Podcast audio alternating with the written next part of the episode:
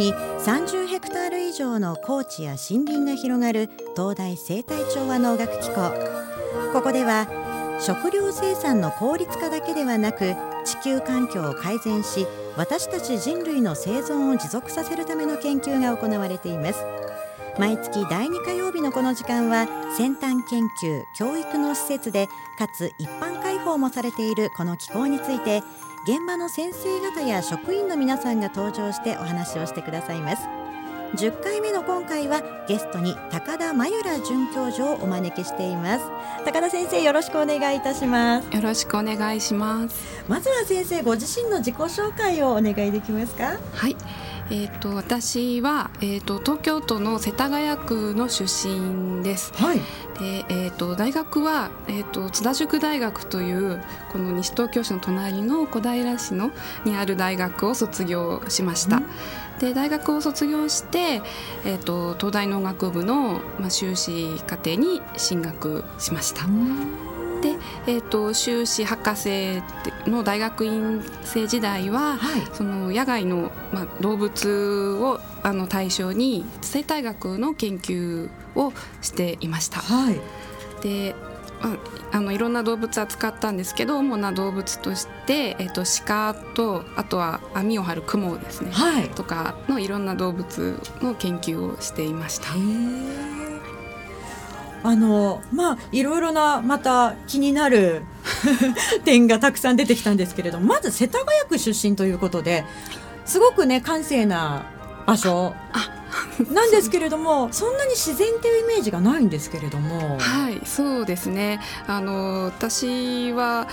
あのなんかちっちゃい頃からその自然にこういつも触れていたとか、うん、そういうでで環境で育ったわけではないんですけど、はい、まあ、逆になんかそういうこうあまり自然が周りになかったのでなんかこう漠然としたこう自然とかの憧れがなんかちっちゃい頃からあって、はい、でまあなんかその、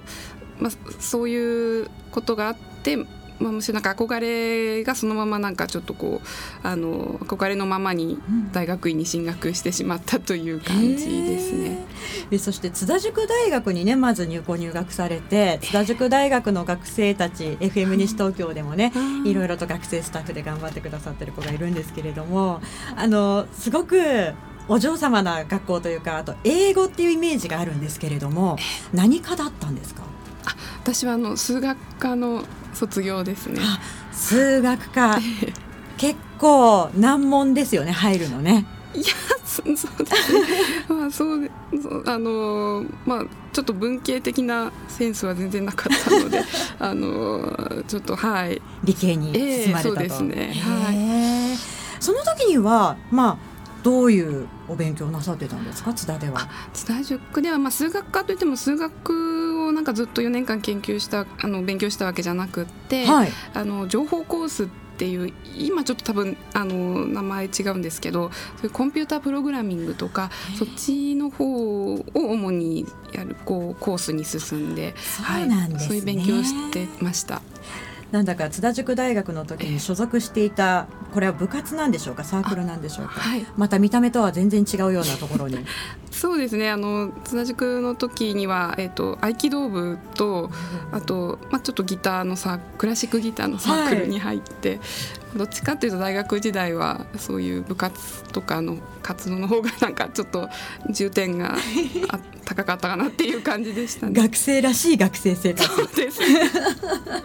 なるほど。でもその後就職じゃなくて、あのーまた次に進んだわけですもんね。はいそうですね、うん、何かきっかけみたいなのはあったんですか？うんとそうですね。まああのコンピューターとかプログラミングとかにも、まあ、興味があってこの大学に進んだんですけど、はい、まあ、そのさっきお話しした、まあ、ちょっと小さい頃からのその自然への憧れみたいなこともなんかこう漠然とまだ頭の片隅にあって、うん、まあ、今度はちょっとそういう勉強もしたいなっていうふうに思って、はい、それでこうちょっと縁もゆかりもないこう東大の農学部に突然訪問して、まあ、ちょっとお話を聞いたりしてるうちに、まあ、進学することになって。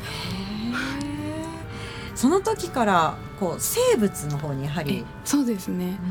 ん、なんかこう野外に出てこう動物を追いかけてなんかこう調査してっていうようなことにちょっと憧れてて、そういうことができそうな、はい、研究室に進学しました。で先ほどねあの鹿という、まあ、動物とあと雲、はい、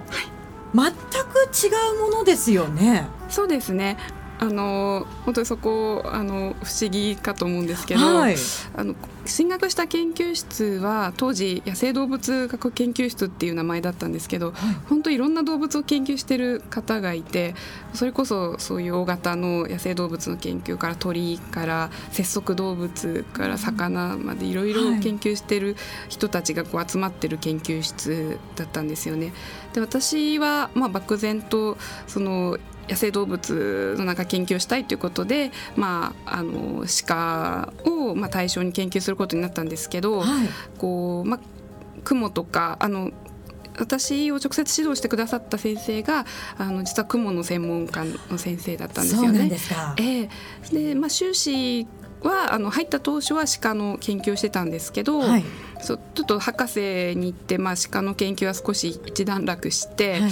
あのちょっと行き詰まっていったところに、うん、まあ、その指導教員の先生が、まあ、じゃあ雲やってみないかっていうことで、はい、それでなんかじゃあやってみるかみたいな、やってみたら意外と面白くて。そうですか、えー、でそこからなんか雲の、まあ、勉強というかいろいろ覚え始めたという感じですね。あの東大生態調和農学機構からいらっしゃる方ね皆さんやっぱり先生とか教授のこう出会いで、その後また変わっていかれる方多いですね。そうですね。そこは本当にあのいい研究室とかいい先生とかね、こういい先輩後輩に本当に出会えたなと思います、ね。はい、でも鹿と雲ってだってもう雲はまあ昆虫みたいな形ですよね。節足動物ですね。ねはい、鹿は哺乳類になるわけですもんね。ねえー、全く違うわけですよね。はい。でもえ一緒の部分ってあったりするんですか？あ、あの一緒というか、あの実はあの鹿と雲それぞれを研究してたっていうこともあるんですけど、はい、さらに鹿と雲の関係も研究していて、えー、どんな関係ですか？あの不思議かと思うんですけど、はい、鹿って今こう日本全国どこでもこう増えすぎて問題になってるっていうのね、えー、あのご存知かもしれないんですけど、はい、増えすぎると鹿ってまあ植物を食べる動物なのでこう森林の中のこう植物をすごいこうたくさん食べてしまって、はい、こう森林の本当にこう臨床の下がもうスカスカになってしまうんですよね。うん。はい、そうするとこういろんなこう波及効果があってであのまず植物が減るでその植物をまあこう住処にしているような動物にまでこうさらに間接的にこう影響が及んでいくっていうその風が吹けば桶が儲かるみたいな、はい、そういう間接効果みたいなことを研究していてであのこうまあそれでまあ雲節足動物の代表というか雲を対象に、まあ、鹿が雲にどういう影響を与えているかというのを、うん、あのまあこの東大農学部にいた時はその、えーと、房総千葉の房総半島で研究してたんですよね。影響は大きいものなんですか？鹿と雲そうですね。あのやっぱこう多様雲の多様性雲って何種類もいるんですけど、うん、森林の中に、はい、多様性が減ったりあとは一部の雲だけしかこういなかったりとかちょっと偏ったあの生態系になったりするんじゃないかっていうことがあの分かったりしましたね。雲って本当にたくさんの種類いると思うんですけれども、ええ、何種類ぐらいって言われてるんですか？あ何種類うんとそうですね。あのそれもわからないぐらい？いやあのなんとなくはちょっと今すぐには あの思い出せないんですけどあのこうちっちゃい雲もあの実はたくさんいてまだこう記録あの種が記録されてないものもまだ結構いて。続々と新しいものが見つかっている、ね、毎年はいあの新種が記載されるっていうこともあの日本の雲だと全然珍しくない感じですね。この辺りだとどんな雲が多いとかっていう分布図みたいなのはあるもんなんですか？分布図図はないんですけどこう記録あのそもそも雲がこう分かる雲をこう同定したりとか種をあのそういう人自体がすごく少なくって 昆虫に比べたらすごく少なくってあの記録っていうんですかねこう、はい、いつどこでこういう雲が記録されましたっていうその記録はあるんですけどそのまだこう分布図が書けるような分布図っていうともう全国でこの県にはでは記録されてるけどこの県では記録されてないみたいな、そのぐらいのこうスケールではあるんですけどねまだこうちょっと分かってないことがたくさんある。グループなんですけどね。じゃあ高田先生がこれから研究したいこともたくさんありそうですね。そうですね。はい。あのここで一曲高田先生のリクエストナンバーをおかけして、そして後半も再び雲の話なんかをね詳しく聞かせていただきたいと思います今日はどの曲をお持ちいただきましたか、はいえっと、私は、えっと、クラシックなんですけど、はい、バッハの「羊は安らかに草をはみ」という曲を紹介させていただきます。はい、こちら何か思い出があるんですか？そうですね。あのすごいこうあの忙しい時とかに、まあ、よく聴いて、まあ、癒されている曲なんですけどあと、まあ、その聞いた津田塾大学の時に私クラシックギターのサークルにちょっとあの所属したんですけど、はい、そこで、まあ、みんなで演奏したこともあるちょっと思い出の曲ということで。なるほど。それではお聴きいただきましょう。バッハで「羊は安らかに草をはみ」。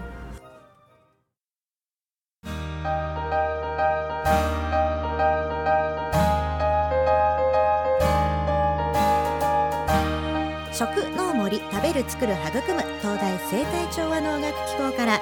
今月は高田真由良准教授をお招きしてお話を伺っています。高田先生後半もよろしくお願いいたします。よろしくお願いします。あのー、学生時代の話でね前半終わってしまいましたけれども なかなかね今の研究までたどり着けないほどたくさんのねお話を伺いましたけれども雲、え。ー、ねまず研究して、はい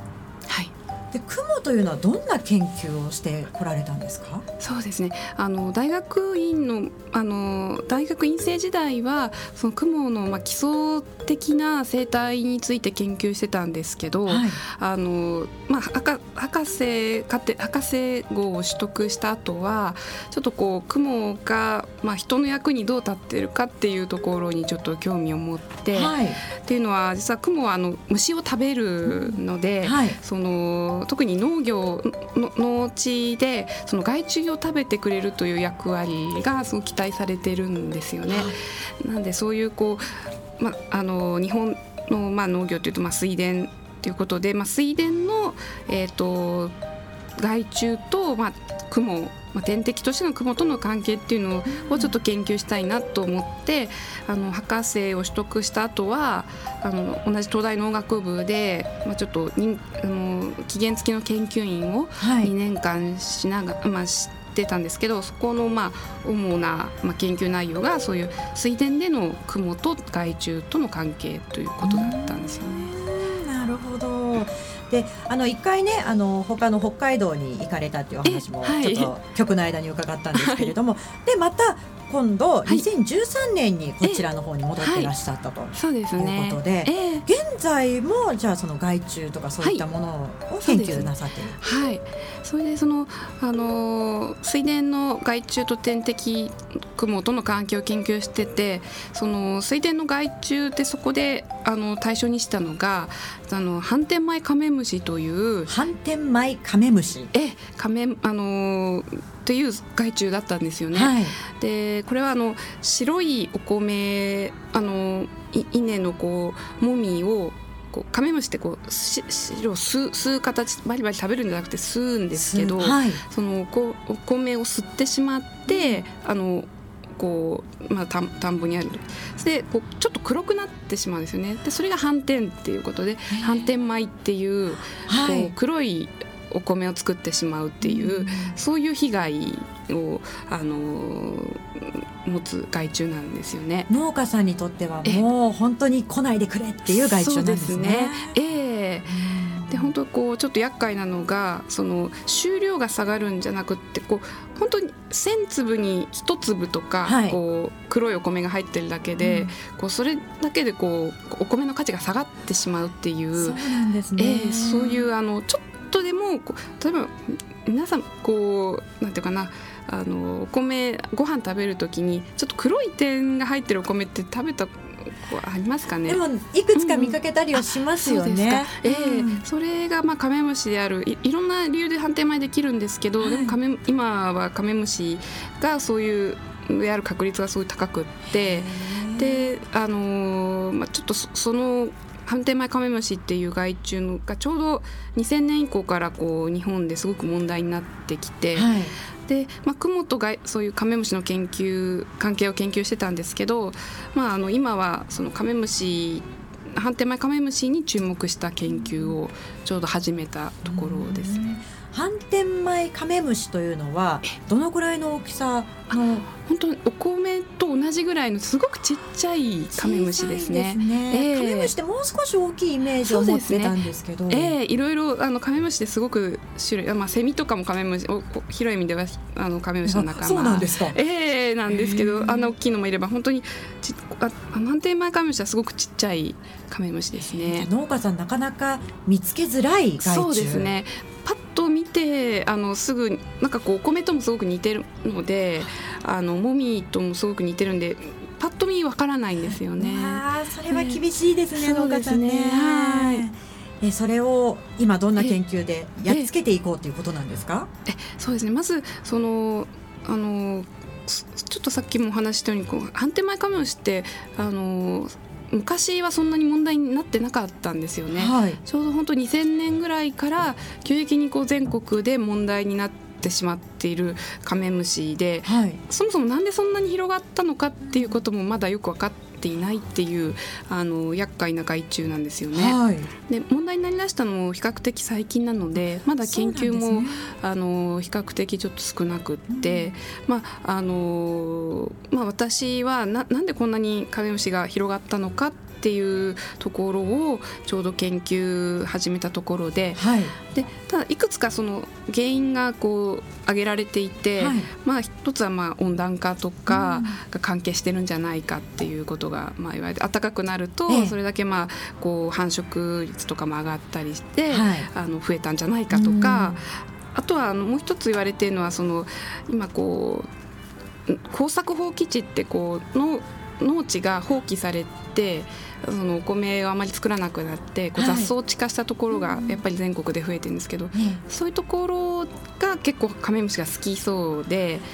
そういったことも関係してるんじゃないかとか、まあ、いろんなことが言われてるんで、はい、まあ、どれが原因なのかとかあの全く全然違う原因があるのかとか、うん、そういうのをちょっと興味を持って今研究しているところです。そういった新たにいろいろなことを研究する時って、まあ、現在高田先生が中心となって進めていらっしゃるような形。あそうですね。あの、まあ、あの私が今やってるのはそうですね。あのちょっと私が声かけていろんな人に協力していただいて、はい、あのまあえーと、始めてるっていう感じですね。でやはりいろいろな方のご協力っていうのも大きいんですか、えーはい、そうですね、あのあのそうですねこう別の機関研究機関の研究員の方と一緒にこうやらないかっていうふうに、まあ、学会とかそういうところで会った時にお話ししたりとかあとはまあ学生時代というか、まあ、研究員時代に一緒に研究した人と、まあ、あのこう一緒にやらないかみたいな本当あの皆さんが想像しているより割とこう、なんていうのかなあのこうかしこまって研究しましょうっていうよりかは、まあ、一緒に研究しないみたいな割と軽いというとはちょっと失礼なんですけど、それでみんなみんなで一緒にやろうみたいな、えー、そういう感じなんですね。えー、ですね。でもまあそれぞれ皆さん自分の専門やりたいこともありつつ、はい、お互いに協力するっていう形、はい。まさにそういう感じですね。いやきっとカメムシについてはあのこれからだということなのでね、まだまだこうお伝えしちゃいけない部分も多いかと思うんですけれども。うん、そのカメムシを高田先生今後将来的にはどうしてどうなったらいいどうしたいっていうのはありますか？そうですね。あの、まあ、水田害虫なんであの今ねこうあの深刻な問題になっているんですけれどもあの、まあ、それが別にあの絶滅させようとかではなくて昔はもともとこのハンテマイカメムシっていうのは日本にあのずっといた昆虫ですので、ね。えーはい、昔はあのいても特に問題になるレベルではなかったのがなぜかこういうこんな害虫化してしまったということで、あの最終的にはねそういうこうあの被害を及ぼさないぐらいにこうねあの管理できれば一番いいとは思ってるんですけど、そもそもなんでこんな広がったのかっていうことが分かっていないっていうことでまずはそこを突き詰めて、あのそうあの行って、まあ、そこからさらにこういろんな、えーとこう現地の農業そういう農家さんだとか、はい、いろんな方たちとこう協力し合っていい方向を探っていければいいなと思っています。あの東大生態調和農学機構って水田はあるんですか、はい、水田もたくさんはいあります。ですね。じゃあそのこの西東京市の地で研究できることと、ええ、あと農家さんいろいろ回ったりとか。そうですね。はい。私はもともとその、えーと、東大農学部の研究員してた時は宮城県のあの、まあ、フィールド調査フィールドとしてやってたので、はい、今この判定前カメムシはその東北を、まあ、対象に東北6県を対象に研究しているんですよね。はい、であの、まあでまあ、生態調和機構でも、まあ、カメムシいるんですけど実は。あの、まあ、ちょっとそこでもしかしたら実験とかそういうことはするかもしれないんですけど今そういう現地というかフィールドあの野外のフィールドを対象に研究してるっていう感じですね。はい、そうなんですねあの東大生態調和農学機構ねあのいろいろな先生いらっしゃいますけれどもやはり植物という方多いですよね。はい、そうですね。先生みたいにこういった動物系を扱っている方というのは、ええ。どのくらい多いものなんですか、あ実はあの動物とかの先生はあのすごく少なくって、うん、あの実はあの新しく入ってきた今度の先生が、はい、あのまあ、昆虫も研究植物もしてたけど昆虫もしてたっていう方入ってきたんですけど動物はすごく少ないですね。そその先生以外だと私だけですね。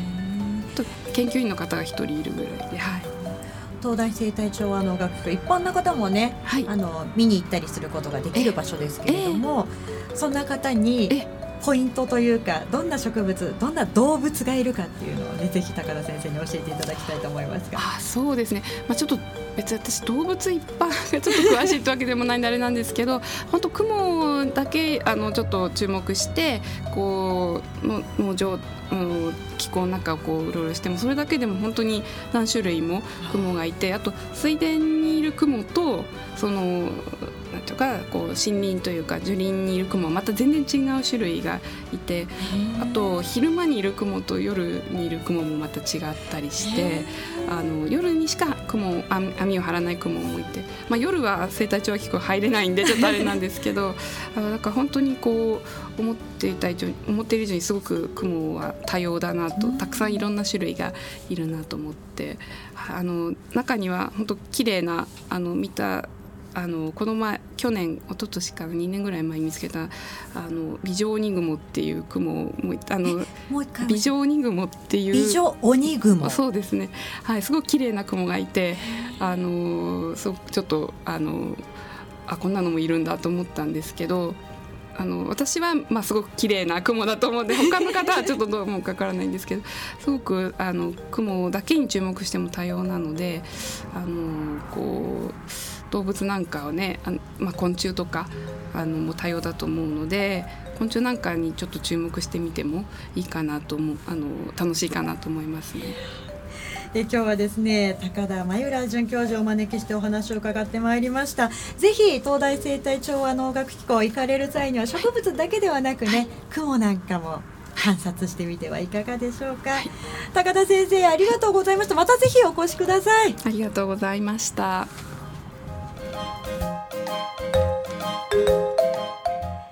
食の森食べる作る育む東大生態調和農学機構から今回は高田真由良准教授をお招きしてお送りいたしました。次回は6月14日火曜日樋口洋平助教にお越しいただく予定です。